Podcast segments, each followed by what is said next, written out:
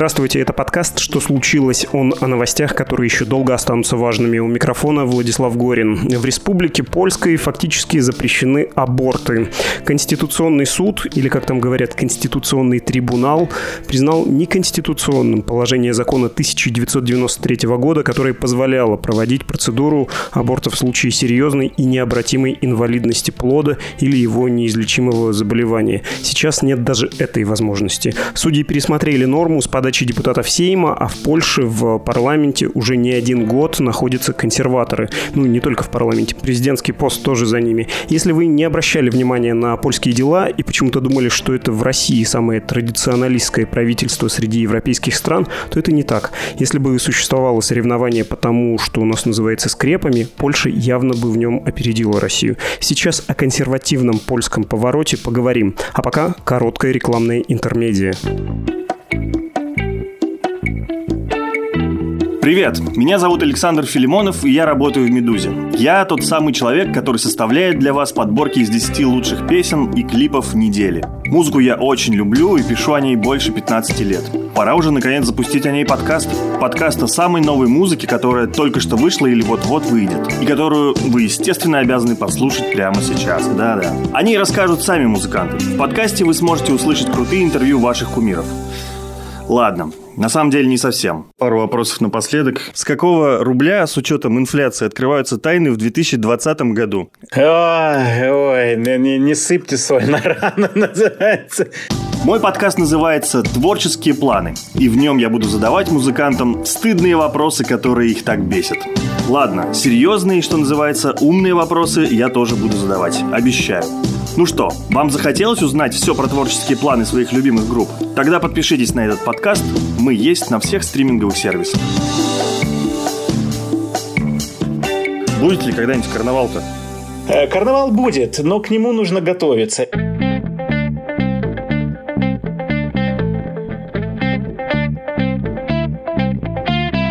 Про польский политический традиционализм мы говорим с полонистом, кандидатом исторических наук, научным сотрудником Центра европейских исследований Института мировой экономики и международных отношений РАН Станиславом Кувалдиным. Здравствуйте, Станислав. Здравствуйте. Предлагаю вернуться на несколько лет назад, чтобы объяснить, как и почему в Польше появилось консервативное, можно даже сказать, традиционалистическое правительство и с небольшим уточнением и президент консервативный, и большинство консервативных консервативное в парламенте, что, в общем, было впервые в истории Польши, когда полный контроль над исполнительной и законодательной властью. Да, это действительно так. То есть получение полного контроля над исполнительной и законодательной властью для Польши было беспрецедентно с 1989 года, то есть с момента, когда началась постсоциалистическая история Польши. С чем это было связано? Тут, наверное, можно дать несколько объяснений. Ну, во-первых, надо сказать, что партия «Право и справедливость», которая получила полный контроль над властью, она оказалась достаточно эффективной политической машиной, которую выстроили, ну, сначала как бы братья-близнецы Лех и Ярослав Качинские, затем вот уже как бы после авиакатастрофы 2010 года, в которой погиб президент Польши того времени Лех Качинский, все бразды правления в этой партии перешли к брату Ярославу. Тут надо сказать, что, конечно, партия «Право и справедливость» в этом смысле как бы противостояла другому, тоже очень успешному проекту, либеральной партии «Гражданская платформа», которую возглавлял Дональд Туск – до недавнего времени бывший председателем Европейского совета.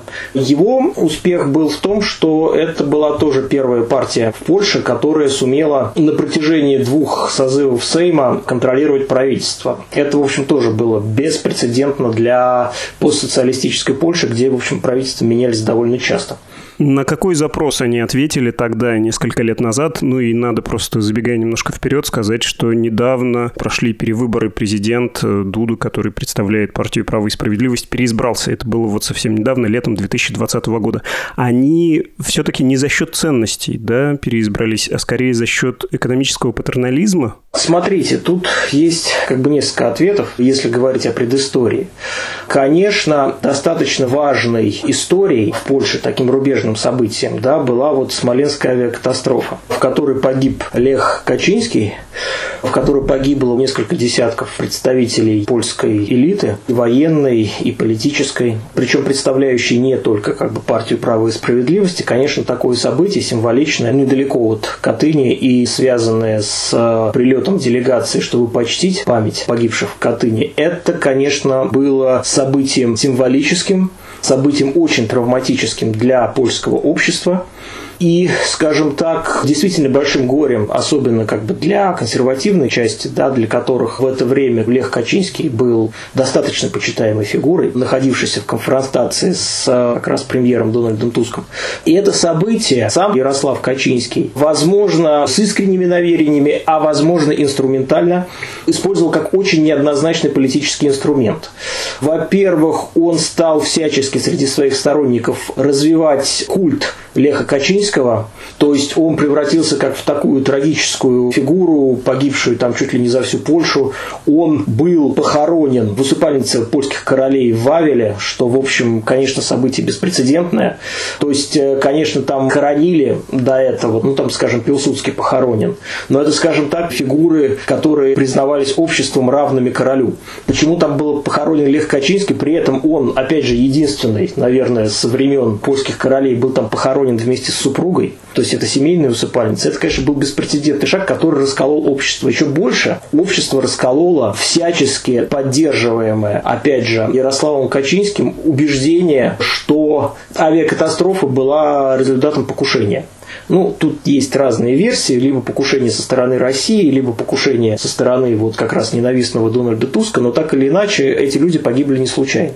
Это привело, как бы, с одной стороны, к созданию такого ядерного электората вокруг партии «Право справедливость», очень возбужденного, скажем так, очень враждебно настроенного по отношению как бы, к своим идеологическим противникам, прежде всего к либералам. И одновременно долгое время это было пугалом для, ну, скажем так, менее воспаленно настроенной части общества. Это приводило к тому, что партия «Право справедливость» власть взять не могла. Ну, то есть это примерно использовалось как, скажем так, такую же роль, как Коммунистическая партия Российской Федерации играла в 90-е и в начале 2000-х годов. Привело во многом к новому триумфу права и справедливости то, что в 2015 году сам Ярослав Качинский, которому нельзя отказать в политических талантах и в умении чувствовать как-то политически политический нерв общества, он предпринял очень правильный маневр. Он убрал из, скажем так, пропаганды, которая вела как бы право и справедливость, из ее политической кампании практически убрал тему Смоленской авиакатастрофы и Смоленского покушения. Это привело к тому, что уставшая уже от многолетнего правления партии «Гражданская платформа», поляки действительно, в общем, устают от многолетних правлений как бы каждой партии, это вызывает определенную реакцию.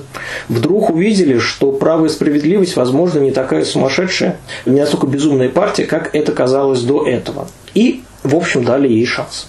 И, опять же, Ярослав Качинский, который, в общем, человек, умеющий цепляться за власть, и для которого власть значит очень многое, стал распоряжаться довольно обстоятельно распоряжаться властью в следующие пять лет он стал под лозунгом «тотальной путинизации». Так назывался текст «Медузы», который вышел несколько лет назад. Это репортаж из Польши о том, что там происходило после прихода к власти.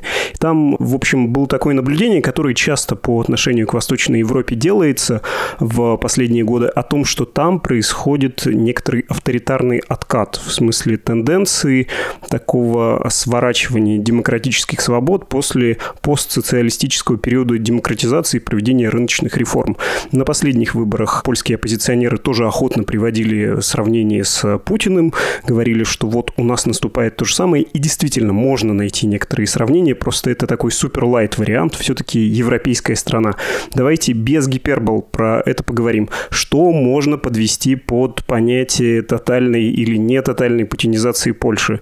Ограничение СМИ, педалирование традиционализма, упор на национальную гордость и обращение к истории страны, в первую очередь к Второй мировой войне и ее итогам. Что еще? А, смотрите, тут, мне кажется, надо понимать просто, опять же, как э, сам Качинский, как я говорил, который обстоятельно подошел к ресурсу власти, которым он распоряжение получил, Что имеется в виду? Дело в том, что, конечно, Ярослав Качинский не рассматривает и, наверное, никогда не рассматривал власть исключительно, ну, как, скажем так, парламентский политик, который просто там время от времени получает портфель министра или там ту или иную степень влияния. Для него, конечно, власть – это определенного рода миссия. И эта миссия, скажем так, как ее можно было бы сформулировать, заключается в том, чтобы отстранить от власти и маргинализировать те силы, которые, согласно этим представлениям, в 1989 году, когда, в общем, рухнула социалистическая система в Польше, не предоставили, не захотели предоставлять власть действительно здоровым общественным силам, а фактически, в общем, вступили в сговор с э, уходящей коммунистической системой и заключили с ними якобы не вполне прозрачную и нездоровую сделку. Надо сказать, что Качинские были в солидарности. Это еще оттуда идет. Ну, понимаете, они были в солидарности, и Ярослав, в общем, даже играл роль как бы в переговорах круглого стола. Тем не менее, по тем или иным причинам, они с некоторых пор как бы стали считать переговоры круглого стола надо пояснять, что такое переговоры круглого стола? Ну, я думаю, что все желающие могут посмотреть в Википедии. Ну, очень коротко, а, процесс передачи власти от коммунистической элиты к движению, которое, собственно, боролось с а, авторитаризмом. Польская оппозиция, точнее, к той части польской оппозиции, которая сгруппировалась вокруг Леха Валенса, как бы и передача власти в результате переговоров. Поскольку это были переговоры, а не восстание и революция, то всегда как бы и последствия, скажем так, как бы наступившие постсоциалистические, и какие-то неприглядные черты первых лет постсоциалистической экономики можно было бы объявить как результат того, что победа 89 года была неоднозначной, была морально скомпрометирована этими переговорами, которая привела к тому, что прежние деятели коммунистического режима получили власть и собственность, которую они как бы по моральным, опять же, по нравственным основаниям получать не должны были, что вся Польша, вся элита нашпигована бывшими агентами коммунистических спецслужб и так далее. Если это сравнивать как бы с нашими представлениями о 90-х, то, конечно, у нас они связаны больше наоборот как бы с советской ностальгией, но, тем не менее, это можно сравнить по тому квалифицирующему признаку, как объявление первых постсоветских лет первых постсоциалистических лет таким морально неоднозначным периодом правления скомпрометированной элиты которую Ярослав Качинский и его партия, и его силы должны так или иначе устранить от власти и обеспечить на многие годы вперед закрепление того, что в 2015 году как раз, по-моему, получило название по-польски «добразмяна», то есть «добрые перемены», перемены к лучшему. Дальше, в общем, вступают в роль как бы просто аналогичные инструменты, которые приводились и отчасти и у нас, то есть у нас как бы гораздо большей степени инструменты постепенного получения контроля над властью. А это, в общем, понимаете, это как в 17 году большевики как бы определяли, что во время восстания надо взять почту, банки и телеграф, так и здесь, в общем, по такой же как бы инструментальной схеме, в общем, эта партия стала работать на то, чтобы получить контроль над государственными средствами массовой информации, ну, прежде всего, над государственными телевизионными каналами, над радио и так далее. Да? То есть, если раньше у владения, то есть, скажем так, тот факт, что пакет акций какого-либо средства массовой информации контролируется государством, не значило, что оно должно проводить проправительственную политику, то теперь наблюдательные советы контролируются, по большому счету, правительством значит, понятно, какая политика будет там проводиться.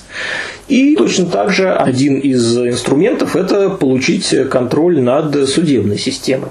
То есть поставить, опять же, органы судебного самоуправления под контроль правящей партии и, с другой стороны, как бы получить большинство своих представителей в Верховном и в Конституционном суде. Ну, а идеологически это оформляется, поскольку это все происходит под лозунгом морального очищения, нравственного обновления Польши, то это, конечно, как бы делается под лозунгами отчасти социал-популизма, Тут, в общем, известно, как бы, что действительно правительство права и справедливости, одно из немногих вообще как бы в мире в последнее время понизило пенсионный возраст, обеспечило разные выплаты семьям и так далее. Ну, тут, в общем, вряд ли можно это говорить, что это как бы полностью не оправдано, что это как бы совсем как бы не нужны социальные меры, но так или иначе это инструмент, которым нынешняя правящая команда действует. Ну, а другой – это путь идеологической борьбы, такого недоверия к либералам, к ценностям, которые транслируют чуждые вненациональные элиты, сгруппированные в Брюсселе, и прочее, что, в общем, очень похоже на ту идеологическую повестку, которая, в общем, доминирует сейчас и в России. Все понятно из сказанного. Хочется красным карандашом два раза подчеркнуть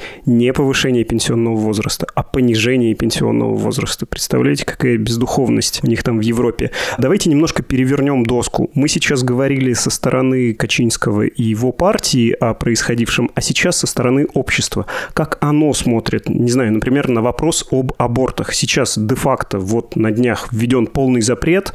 До этого были довольно мощные ограничения, и десятки тысяч женщин ездили за пределы Польши, чтобы провести эту процедуру. Были митинги большие. Ну, то есть это такая мощная, раскалывающая вещь была, которая вызывала споры, вызывала конфликты.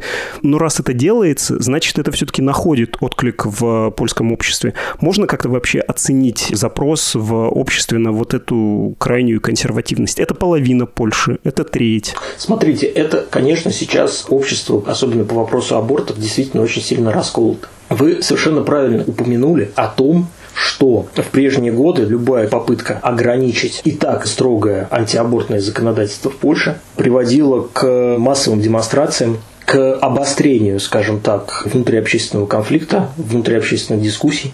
И, в общем, действительно, до последнего времени, опять же, следуя своим каким-то политическим инстинктам, Ярослав Качинский предпочитал не принимать, не менять уже сложившееся, принятое в 1993 году законодательство, которое называется антиабортный компромисс.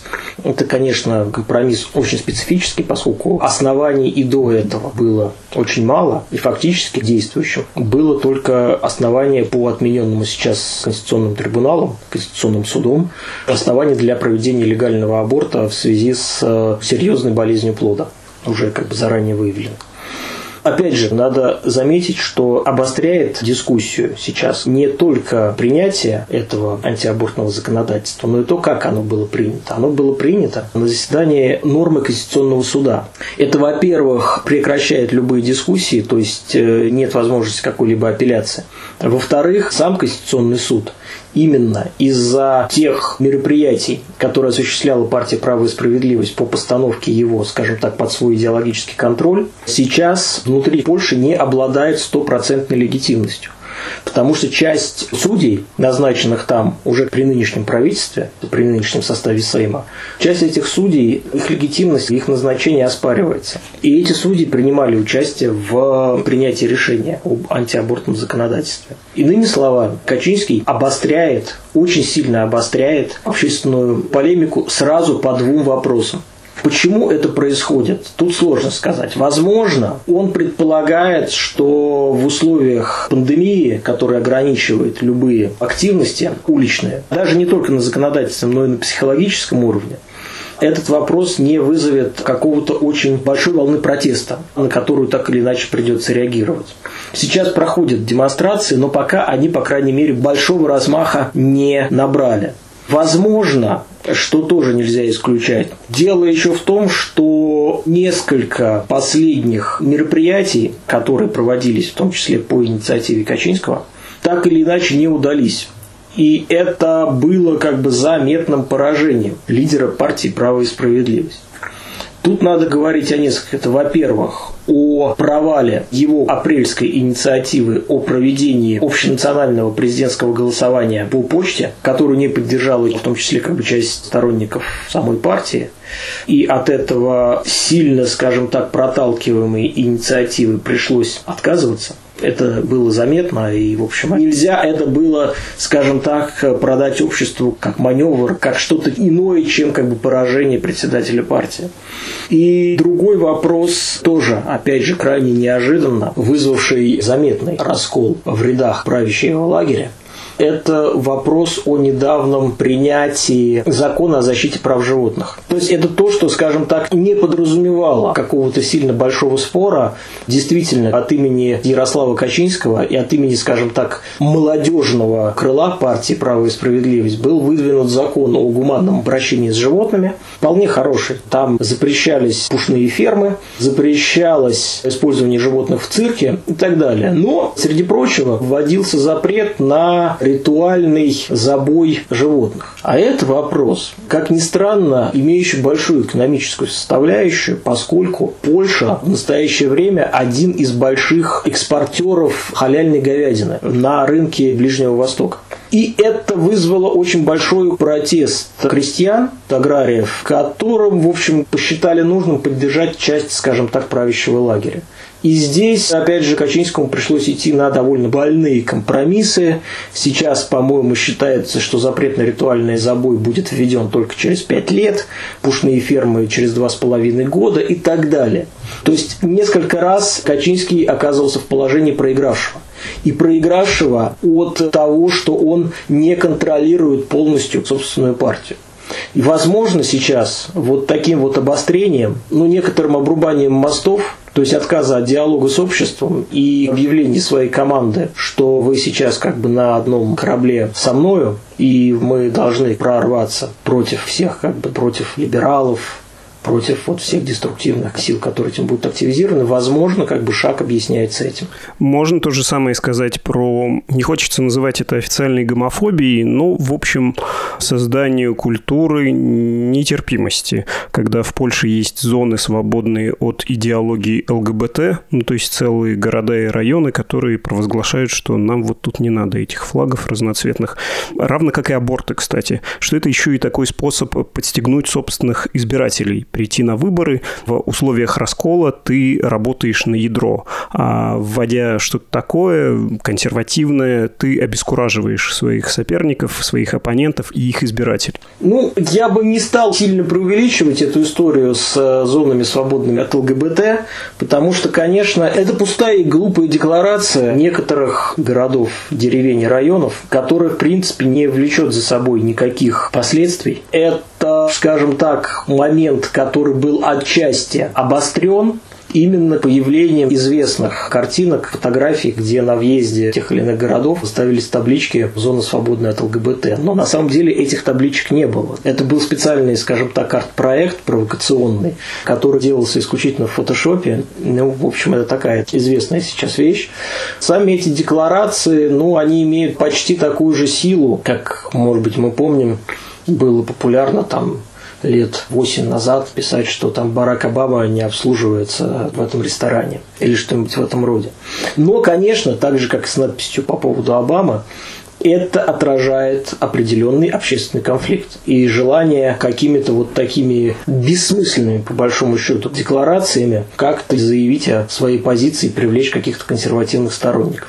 Мы знаем, что появление этих деклараций, возможно, приобрело значение в связи с тем, что этим городам, части из этих населенных пунктов, было отказано в предоставлении средств Евросоюза, определенных грантов, которые они были готовы получить. Это уже, в принципе, достаточно серьезный звонок, поскольку сейчас в принятом новом европейском бюджете вводится механизм, который обуславливает предоставление субсидий Евросоюза обуславливают их соблюдением ценностей Европейского Союза и прав человека в государствах, которые как бы рассчитывают на получение этих средств.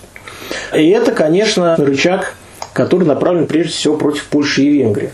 Диалоги ЛГБТ, возможно, тоже будет рассматриваться, но там гораздо более серьезный как раз вопрос о статусе нынешнего Конституционного суда и о соблюдении прав свободы слова при нынешнем контроле правительства над государственными СМИ. Здесь, скажем так, Евросоюз может попробовать, хотя это не так просто, лишить Польшу части денег, которые она получает из Брюсселя. А Польша один из самых больших получателей общеевропейских субсидий. Да, и надо сказать, что прежде на претензии в сворачивании каких-то свобод польские власти отвечали Брюсселю про то, что не беспокойтесь за нашу демократию, это наши внутренние дела. Хочется почему-то вернуться к обществу и к его консервативности, насколько это отражает настроение людей, насколько глубинными являются эти ценности. Мы все знаем про Польшу, что там довольно много верующих, и что там консерватизм, он такой естественный. Долгое время католицизм был средством вопросом сохранения польской идентичности даже в условиях утраты государственности, и это одна из вот таких настоящих ценностей национальных. Но, тем не менее, у нас на этой неделе возник, кажется, такой небольшой конфликт. Папа Римский, как стало известно, в документальном фильме сказал, что гомосексуалы тоже имеют право на семью, фактически одобрил гражданские союзы. Это не догма, но это важное высказывание очень авторитетного человека для верующих поляков, которых, повторюсь, довольно много, под 90%. Это может как-то повлиять на вот этот консерватизм польский, ну и опосредованно на поддержку партии Качинского и проповедуемых им ценностей? Ну, смотрите, понятно, что для Польши существует папа номер один, и это папа Иоанн Павел II, вокруг которого понятно. Путь все остальные папы после этого имеют несколько меньшее значение.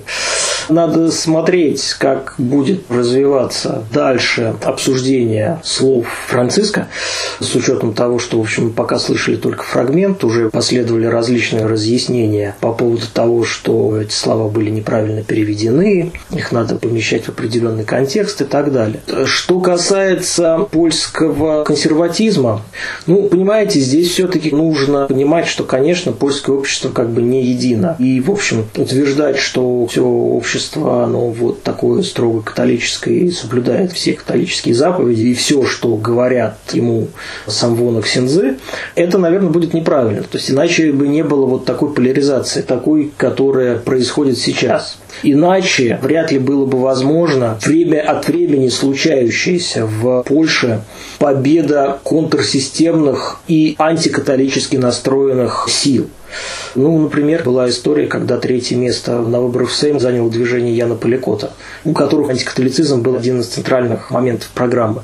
Надо понимать, что польские левые силы, все-таки в отличие, условно говоря, от наших образцов, таких как Коммунистическая партия Российской Федерации, польские левые силы, в том числе выходящие из бывшей Польской объединенной рабочей партии, они соответствуют, скажем так, европейским представлениям о левой идее, и они все, в общем, в той или иной степени радикальности, но антиклерикальны и не поддерживают вот такой, условно говоря, консервативный поворот.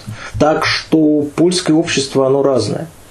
Как оно разное, тут тоже надо понимать. И это один из, скажем так, важных тенденций, который происходит именно в период правления партии «Право и справедливость». Дело в том, что раньше было довольно сильно распространено, и часто об этом говорили, как бы разделение Польши на Запад и Восток то есть на то, что как бы вот разные прогрессивные либеральные партии поддерживаются в западной и северо-западной части Польши, то есть те земли, которые вошли в состав польского государства после войны, были отрезаны от Германии, куда осуществлялось переселение, где, соответственно, какие-то консервативные идеи были размыты, а вот зато Юго-Восток, такая как бы вот традиционная Галиция, там держится такая как бы старая Польша, и там старые консервативные идеи особенно популярны. Про это, в общем-то, говорят и сейчас, но сейчас, если смотреть на электоральные расклады, там заметно не такое, не географическое деление, а деление на большие города и деревни. То есть, условно говоря, сейчас оппозиция Оппозиционные партии – это партии мегаполисов, это партии крупных городов, то есть центров какой-то модернизации. А партии «Право и справедливость» приходится опираться на мелкие города, даже не полностью на деревню, поскольку деревенские голоса частично достаются крестьянской партии, то есть традиционной, скажем так, системообразующей партии в Польше, такой повелительницы многих сельских территорий, которые с правом и справедливостью находятся в непростых отношениях. Иначе говоря, это разделение на город и поселки – это, в общем, очень нестабильная и очень опасная ситуация для права и справедливости. Особенно с учетом того, что постепенно, естественно, количество населения в крупных городах, оно растет. Подводя итог, еще учитывая, что сельские районы в наименьшей степени выиграли от рыночных реформ и от интеграции в Евросоюз и так далее, и так далее, можно ли сказать, что, во-первых, вот этот консервативный поворот – это уже нисходящий тренд, и Качинский и подобные ему силы, в общем, теряют популярность, и в ближайшее время будет новый запрос, другой. А во-вторых, можно ли сказать, что этот консерватизм, этот запрос на традиционализм в Польше был и остается реакцией на перемены, которые настали после социалистического периода. Более того, даже, я бы сказал, не именно реакция на сам вот этот постсоветский, постсоциалистический период. Мы уже провели все реформы, мы вошли в ЕС, в НАТО и куда только можно, но мы все еще не Германия, мы все еще польский сантехник. Да, мы очень успешны, мы успешнее всех в Восточной Европе, может быть, разве что кроме Чехии, но мы по-прежнему не то же самое, что французы, например, или итальянцы, или испанцы. Смотрите, что касается нисходящего тренда, наверное, можно с осторожностью говорить, что, возможно, это действительно так. Тут что на это влияет? Тут влияет, во-первых, что действительно партия «Право и справедливость» правит довольно долго, и от нее устали. Все-таки польское общество пока не привыкло к долгому управлению одной партии. Это с одной стороны. С другой стороны, сам Ярослав Качинский, в общем, стареет. Он уже, конечно, не хромая утка, но такой вот стареющий лев внутри своей партии. Там идет борьба за то, кто будет его преемником, кто поведет эту партию дальше едва ли этот переход будет очень простым. И будет сложно избежать какого-то раскола или какого-то снижения в показателях поддержки избирателей. Примерно то же самое, что произошло с гражданской платформой, которая тоже после ухода Дональда Туска, который ее привел вот в такой настоящий очень эффективный боевой вид, в общем, постепенно стала не сходить в поддержке. Вот. Препятствие к тому, чтобы партия «Право и справедливость» действительно потеряла власть в ближайшее время, отчасти является наличие вот упомянутой как бы гражданской платформы. То есть постоянного партнера, такого оппозиционного сейчас как бы партнера партии справедливости, с которым разыгрываются все выборы. То есть поляки устали не только от права и справедливости, но и от того, что они должны выбирать между правом и справедливостью и платформой, которая, в общем, не показывает каких-то выдающихся результатов, там мало каких-то по-настоящему ярких людей. Это отчасти приводит к тому, что сейчас идет активный поиск третьей силы. На последних выборах президентских в начале, скажем так, в первой кампании очень хорошо показал себя, например, лидер христианской партии Владислав Косыник-Камыш. А в итоге на третье место, причем на очень как бы хорошее третье место, вышел, в общем, независимый кандидат, создатель собственной партии, бывший редактор польского издания Newsweek Шимон Холовня. Главный тезис его кампании был «Чума на вашего бы дома, мы должны построить какую-то собственную Польшу, надо уже отказаться от этой привычной модели». И это получает очень большую поддержку. Также сейчас, собственно, главный соперник Дуды, который едва его не победил, мэр Варшавы Часковский, пытается создать тоже собственное общественное движение, видимо, только для того, чтобы как-то сепарироваться и не ассоциироваться только как бы с гражданской платформой. Но, мне кажется, сейчас как бы какого-то очевидной вот такой вот альтернативы, вот прям точно, который как бы гражданскую платформу заменит, пока нет. На это уйдет какое-то время. Видимо, еще какой-то тур выборов, по крайней мере, самоуправления уйдет на утрясание появления этой фигуры. Если эта фигура появится, если эта сила появится, то думаю, что право и справедливость, скорее всего, потеряет свою власть. И на смену ей придет, очевидно, какая-то сила с более проевропейской и с более прогрессивной повесткой. Если говорить о природе этого консервативного поворота, можно ли это считать разочарованием, некоторым усталостью от того места, которое Польша получила в постсоциалистическом мире? Вы знаете, ну, я тут не назвал бы какого-то одного рецепта, да, то есть какого-то одного фактора. Да, отчасти это, наверное, разочарование от того места, которое они получили. Да, это также реакция консервативной как бы части общества, которая всегда была на появление вот этой вот европейской моральной повестки, к которой часть общества, очевидно, была не сильно готова. Есть определенно, на чем тоже очень сильно играл Качинский, это, в принципе, конечно, для Польши всегда был чувствительным вопрос о собственной независимости и обнаружение себя как бы внутри Европейского Союза, где тебе может что-то приказать Брюссель, а основным мотором этой организации является Германия, с которой, в общем, понятно все возможные исторические сюжеты, какие связаны, часть общества, конечно, реагирует в том числе и на это. В общем, такая, скажем так, традиционная историческая повестка очень сильно эксплуатируется правом и справедливостью и, в общем, достаточно успешно до последнего времени. Вот. Я бы не искал какого-то очень простого объяснения происходящему повороту. Мне кажется, определенного ответа вряд ли мы сейчас найдем.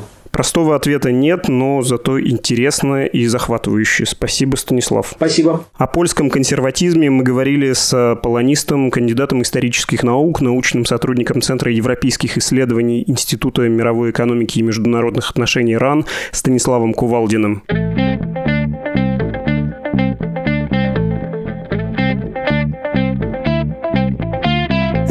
подкаст «Что случилось?» о новостях, которые еще долго останутся важными. Раз они останутся важными, смело можно рекомендовать вам и предыдущие наши выпуски, если вы их, конечно, не слышали. К примеру, вчера мы говорили с журналисткой Ксенией Лученко о российском консервативном, местами эпатажном проповеднике Дмитрии Смирнове.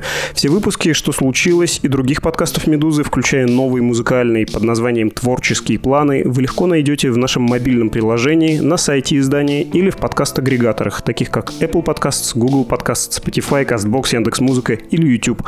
Ваши пожелания и предложения отправляйте на почту подкаст собакамедуза.io или в Telegram «Медуза loves you». Счастливо!